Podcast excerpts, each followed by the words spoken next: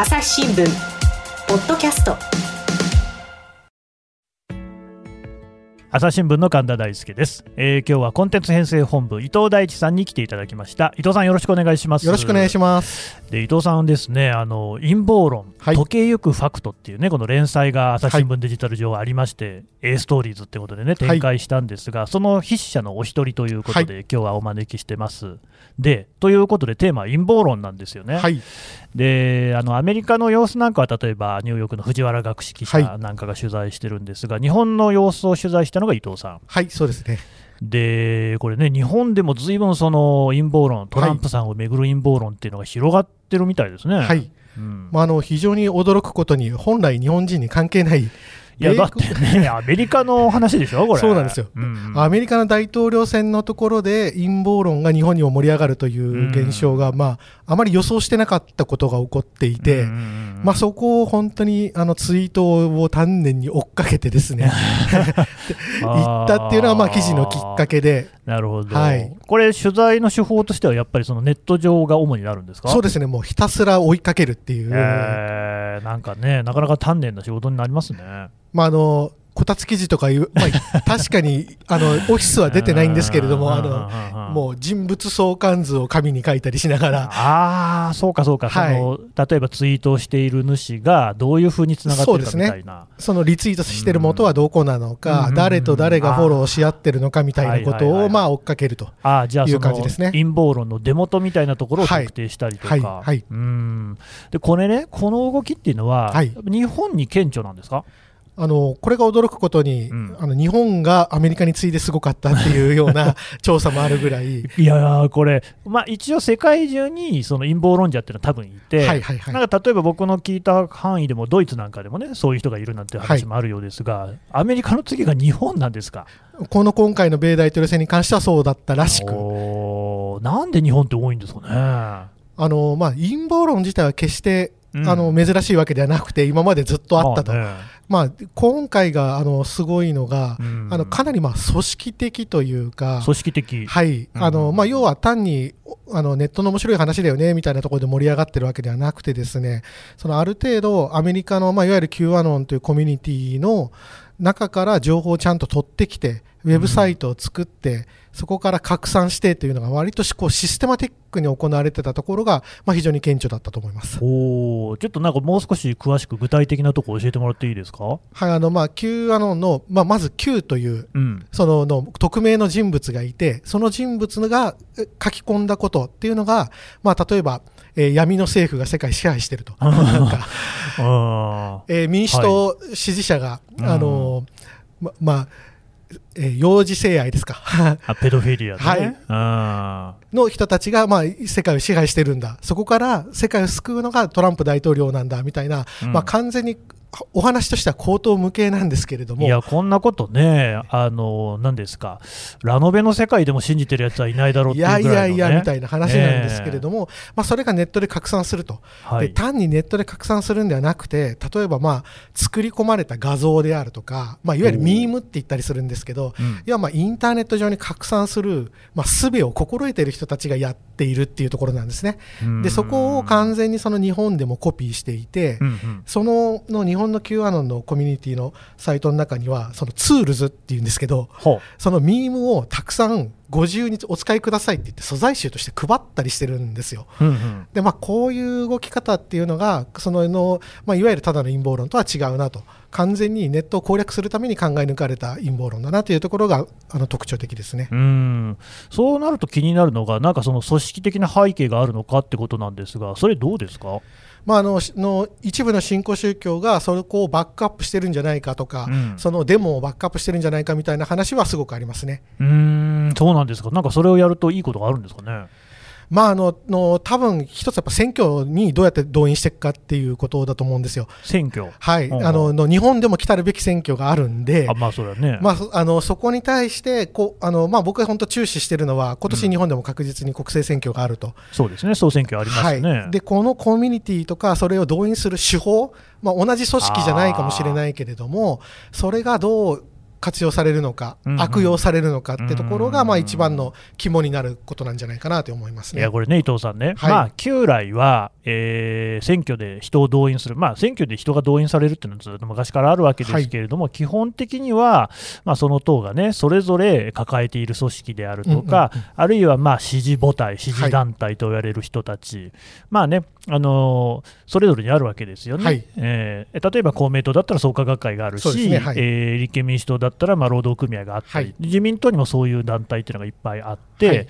まあ、そういうこう支えるっていう組織が我々の目にもすごく見える形であったわけですよ。はい、ただこれネットの上でこう人がどういうふうにつながっているのかって、なかなか可視化されてきていない部分ありますよね。そうですね。あの、まあ、よく有名なのは本も選挙参謀みたいな本が出てて自民党がかなり、うん、え若者を中心にあののネットで組織してるんじゃないかみたいな話は前からありましたと。でまあ、それとは全くこう別の文脈で、うん、そのアメリカで選挙を制したやり方をやろうとしている人、団体がいると。いうのはもう間違いないだろうなと思います。でこのね Q アノンになぞらえて今あの日本版の Q アノンだってことで J アノンとか言ったりとかね、はい、いやだとね私もちょっと見てみたんですけどこうトランプさんのことをね親瓶って呼んでみたりとか、はい、ちょっとなんか独自のセンスだなっていうことでまあ、正直、トランプさんの存在自体がアメリカでももともとはもうネタだったとかありますよね。はい、とりわけその大統領になる前、大統領選挙に候補として出てる段階でも、まだ、いや、まあ、あの人はねっていう、まあ、ちょっとこう道家のような存在っていう感じがあったんだけれども、あれよあれよの間に支持を広げて、あの共和党の候補になっちゃったと、はい、なっちゃっただけじゃなくってヒラリー・クリントンさんを打ち負かして、自分が大統領になっちゃったっていうのは、これ、本当にあの高等無形だったことが現実化したっていうのが、もうすでに起こってるわけですよね、はい、ちょっとその辺に恐ろしさを感じるんですけれども。やっぱそうですね。あの、ここってメディアも無関係ではなくて、はいはい、メディアもそののトランプ自身が台頭する前、散々ネタキャラとしてこう扱っていたわけですよね。そうなんですよ、ね、ところが、これが本当の本のあれあれと共和党候補になり、大統領になりって言ったときに、まあ、非常に最初困ったと思うんですよ。まあそれ全く多分日本でも似たようなことが起きてるんじゃないかなと、まあ、N 国とかもそうですけれども、その確実にいやこの人絶対面白がってるよねみたいな見方をしてるけど、うん、気づいたら議席を取ってる、ね、議席伸ばしてるみたいなことっていうのは、まあ、すでに日本でも起こってるのかなと思いますね。であのそのネット上での拡散の仕方なんですけどね、はいはいはい、この Q アノンあるいは J アノンっていうのは、はい、あの例えばツールっておっしゃいましたけれども、どういうツールをどんな感じで使ってるんですか？あのまず一番あるのは、その言葉を画像にしたものですね。言葉を画像にする。はい、その Q の言葉を画像にしたもの。うん、まあ、一番あののあるのは不正選挙だとか。あ あまあ、民主党は小児愛者で小児性愛者で毒されてるみたいなことを、うん、単に言葉じゃなくてキャッチーな画像にする、それはなんかど意味があるんですか？それをツイまあ、やっぱりビジュアルの方が訴えかけられるとリツイートしやすいみたいな。テキストよりも、はい、あでもツイッターでね拡散するときにもテキストよりも画像の方が大きく表示されますもんね。そうなんですよ。でそれをまさにいやネタなんだよみたいな形で広まっていくと。でさらにその広まったのをまたまとめてまとめ記事になったりするっていうような。のとかさらにその言葉 Q の言葉が翻訳されたサイトがあって、うん、それをがまあ非常になんていうんですかねあの謎めいて書かれてるんですね、その読み物として面白いように。なるほど。でそれを解釈する YouTuber が出てきたり。YouTuber ね。その YouTuber の発言をまた切り取ってツイッターになったりまとめサイトになったりという形になっていて、うんうん、それを信じる人から見るといろんな人がいろんなところで言ってるから信憑性があるんじゃないかと思わせるような仕組みになってるんですよね。その最初にそれを広げる人は、そのもういわゆる革新犯的にというか、それは間違いないと思います、ね、騙してやろうという気持ちでやってるんですかね。まあ、かなりあのの最初にやってる人たちはもう戦略的にやってるのは間違いないですね。はい、であの本当にそのコミュニティの中核にいる人たち、その翻訳言葉を翻訳している人たちのフォロー、フォロワー関係見てると、やっぱりそのアメリカの人たちとつながってるんですよね。なのでそのじゃあアメリカとどれぐらい歩調合わせてるかそこまでは分かりませんが、まあ、少なくともかなり近い関係なのはインターネット上の活動だけを見ても見て取れるのかなと思いますけどね。その伊藤さんが指摘したように、そういう人を、ね、動かすにはどうしたらいいのか、ネット上でっていうことの、まあ、研究というか、実践の一環として、そういうことを意図してやってる可能性あると。まあ、あると思いますね。で、実際にそれで人が動いてるんですよ、ね、動いてますね、あのもうそののコミュニティのページ見ると、ですね、うん。もう集会とかされていて、でそのグッズも売ってるんですよ、グッズ、はい、T シャツだとかキャップだとか日本での話ですか？日本ですよ。で、はい、それを着た人たちがみんなで居酒屋で飲んだりしてるんですよ。ああ、なんか野球のファンみたいな話ね。そうなんです。で、そこが、まあ、あの、僕が非常に、あの、印象的だったのは、その人たち普通に顔で出て映ってるんですよ。あ顔出し、はい。隠さないんだ。なので、あの、おそらくその人たちは、その、もちろん陰謀だとかも思っていないし、あ非常に割とこうシンプルにその活動に参加しているっていうような印象を受けるんですね、その写真を見ると。あ、なるほどね。はいやっぱりその陰謀論に行ってハマっちゃう人がいるっていうのは、まあ、歴史上もあったし、はい理解できるんですけれども、そこをこう操作してる人がいるってなると、ちょっとこれはまだ話が違ってきますよね。いやもう本当にそうですね、あのまだ今の段階だと、その面白がってる人がいるっていうところから一個広まって、うん普通の人たちがそういう、まあえー集会に参加したり、グッズ買ったりしている、うんうんまあ、そのうちきっと、例えば身近な親戚とか友達がとかっていうことに少しずつ広がっていきかねない何かがあるなとは思いますね。朝日新聞ポッドキャスト朝日新聞ある聞きは、人工音声が伝えるニュースサービスです。外に出かけたら、スマートフォンのアプリで、お家にいるときは、スマートスピーカーに、朝日新聞のニュースを聞かせて、と言ってください。あなたの知りたい、ニュース、どこででも、朝日新聞歩き聞き。たった5分で、今日のニュースをまとめ聞き。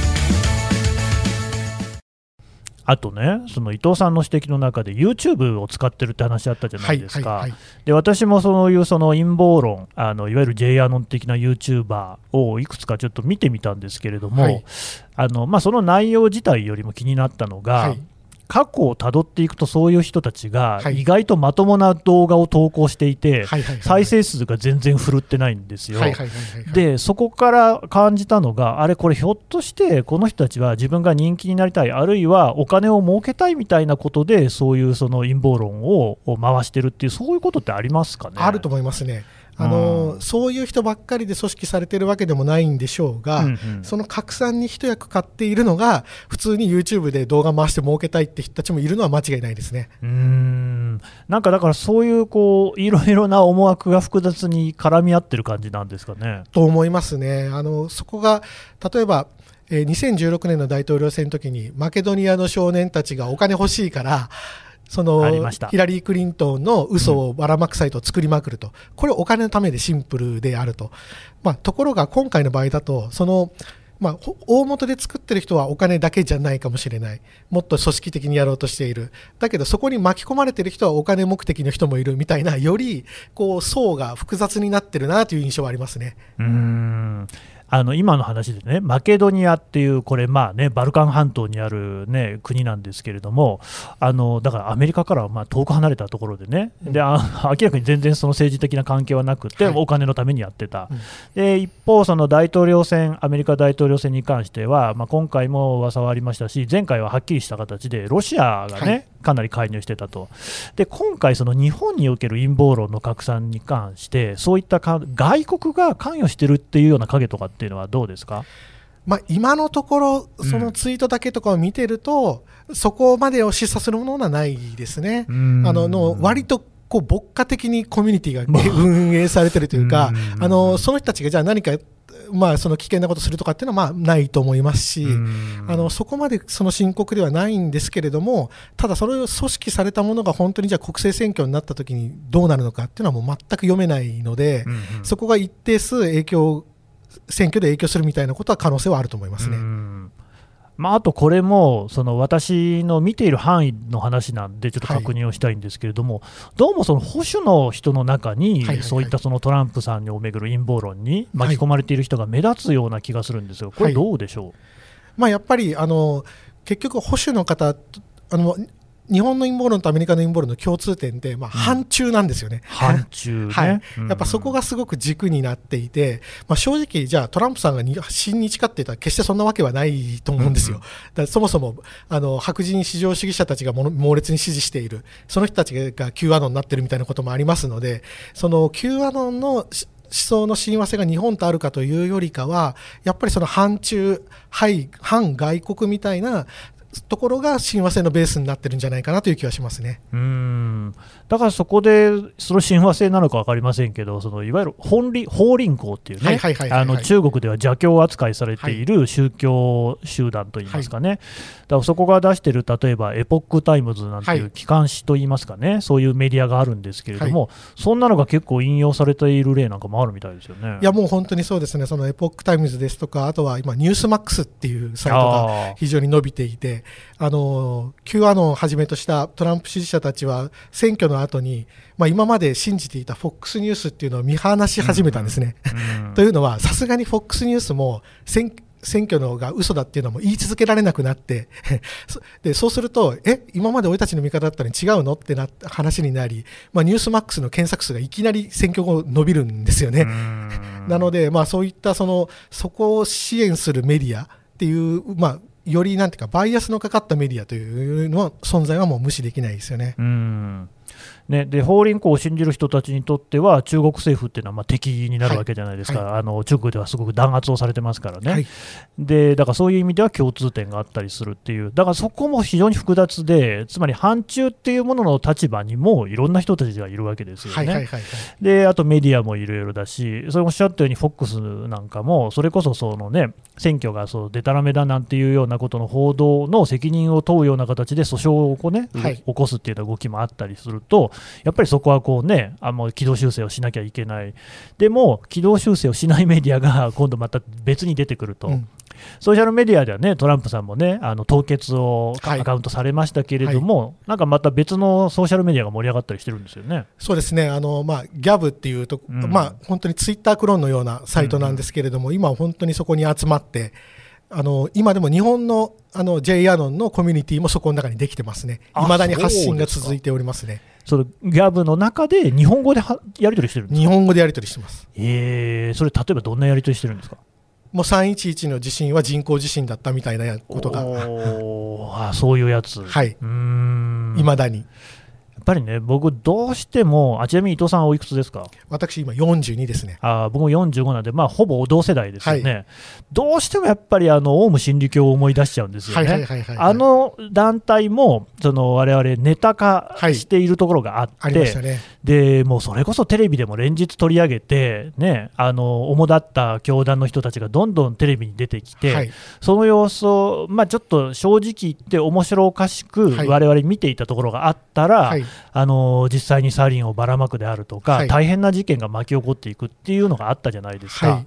はい非常に恐ろしいなと思ってるんですけど、ああいうことがまた起きるような可能性ってあるんですかね、まあ、あの現時点でそういういうようなまあ危険な兆候っていうのはないんですけれども、まあ、私がいろいろ取材した中で詳しい方に話を聞いたりすると、やっぱり例えば日本の社会問題と結びつけて、うん、まあ、例えばそうですねあのの世代間闘争ですか、まあ、極端なこと言うと老人は早く死んだ方がいいみたいな主張と結びついたときに非常に危険なことになるかもしれないと、まあ、これって確かに例えば NHK ぶっ潰せとか、既存メディア全部死ねみたいなのも割と近く親和性があるのであのそういうところからあの危険になっていくっていう可能性はあるのかなと思いますね。うん。まだ今はその一部の人たちっていうふうに考えていいんですかね、その規模としてどれぐらいの人数の広がりがあるなんて分かってるんですか？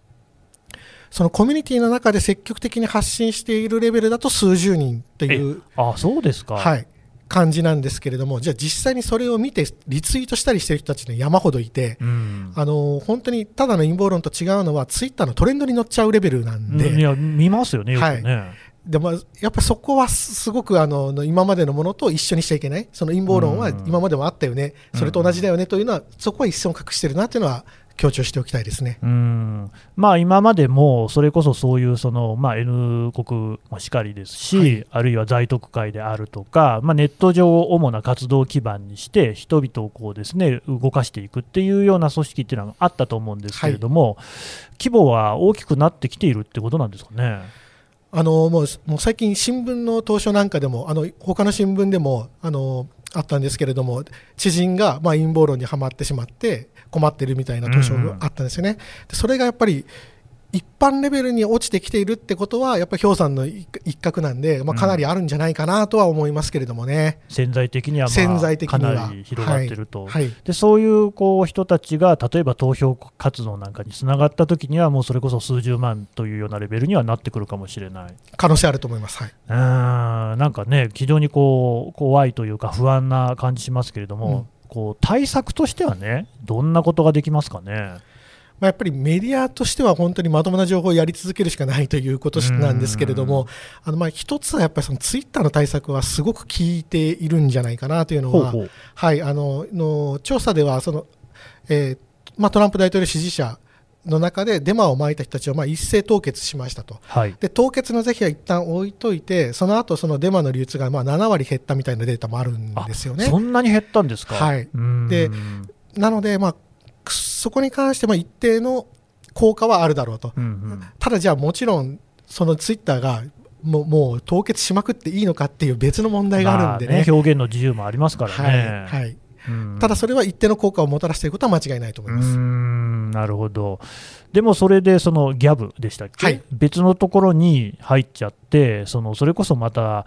エコーチェンバーみたいな形になって、その人たちの間でどんどん動きが増幅してくるってなると、こちらもちょっと危険な感じはしますよね。そうですねあのそこの中で先鋭化していくっていう可能性はまあひ否定できないですよね。うんまあ、ただ一方で、そのやっぱりツイッターのすごいところっていうのは、もともとの母数がものすごいでかいわけですよね。あなので、そこで RT、RT、RT ってされていったときに、まあ、いわゆる彼らからしたら新規獲得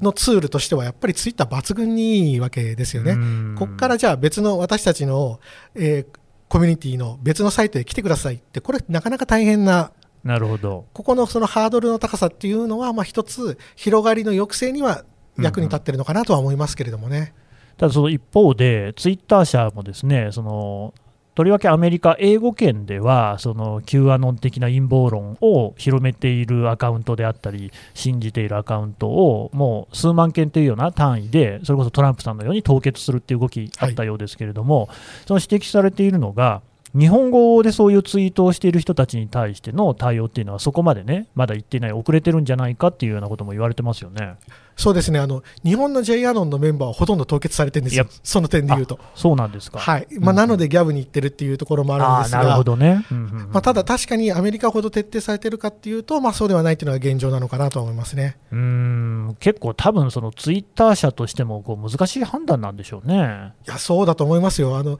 まあ、結局、じゃ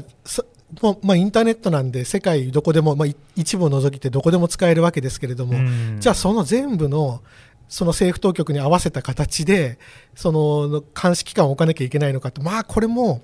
置くべきでしょうけど、実際問題大変ですよねっていう問題があるので、まあ、もはやその、まあ、ツイッターだとかグーグルとかもそうですけれども、政府並みの力を持っちゃったサービスに対して、うん。世の中がこうどう対峙するのかっていう、ええ。まあ、大きな問題がここにはまあ埋め込まれてるのかなとは思いますね。まだその政府なり行政なりの側から、例えば法規制であるとか、そういった話にはなってないんですかね。なってないですね、まあ、基本、まあ、アメリカは本当にうん憲法でもがっちり、あのの言論の自由、特に強めになってるんで、まあ、そこに対して法律作ること自体が基本はできないうんです。馴染まないんですね。馴染まないですね、うんうんまあ、そこに対して一方で、ドイツなんかは民主主義と反対する言論はダメですよって、もう初めに言っちゃってるんですよね。なのであのまあ、もちろんナチズムもそうですし、うんえ民主主義体制を否定する言論自体がダメですって法律を作れるんですけれども、まあ、アメリカはそれができないみたいな、そのの、まあ、各国のその同じ言論の自由に対してでもアプローチが違うので、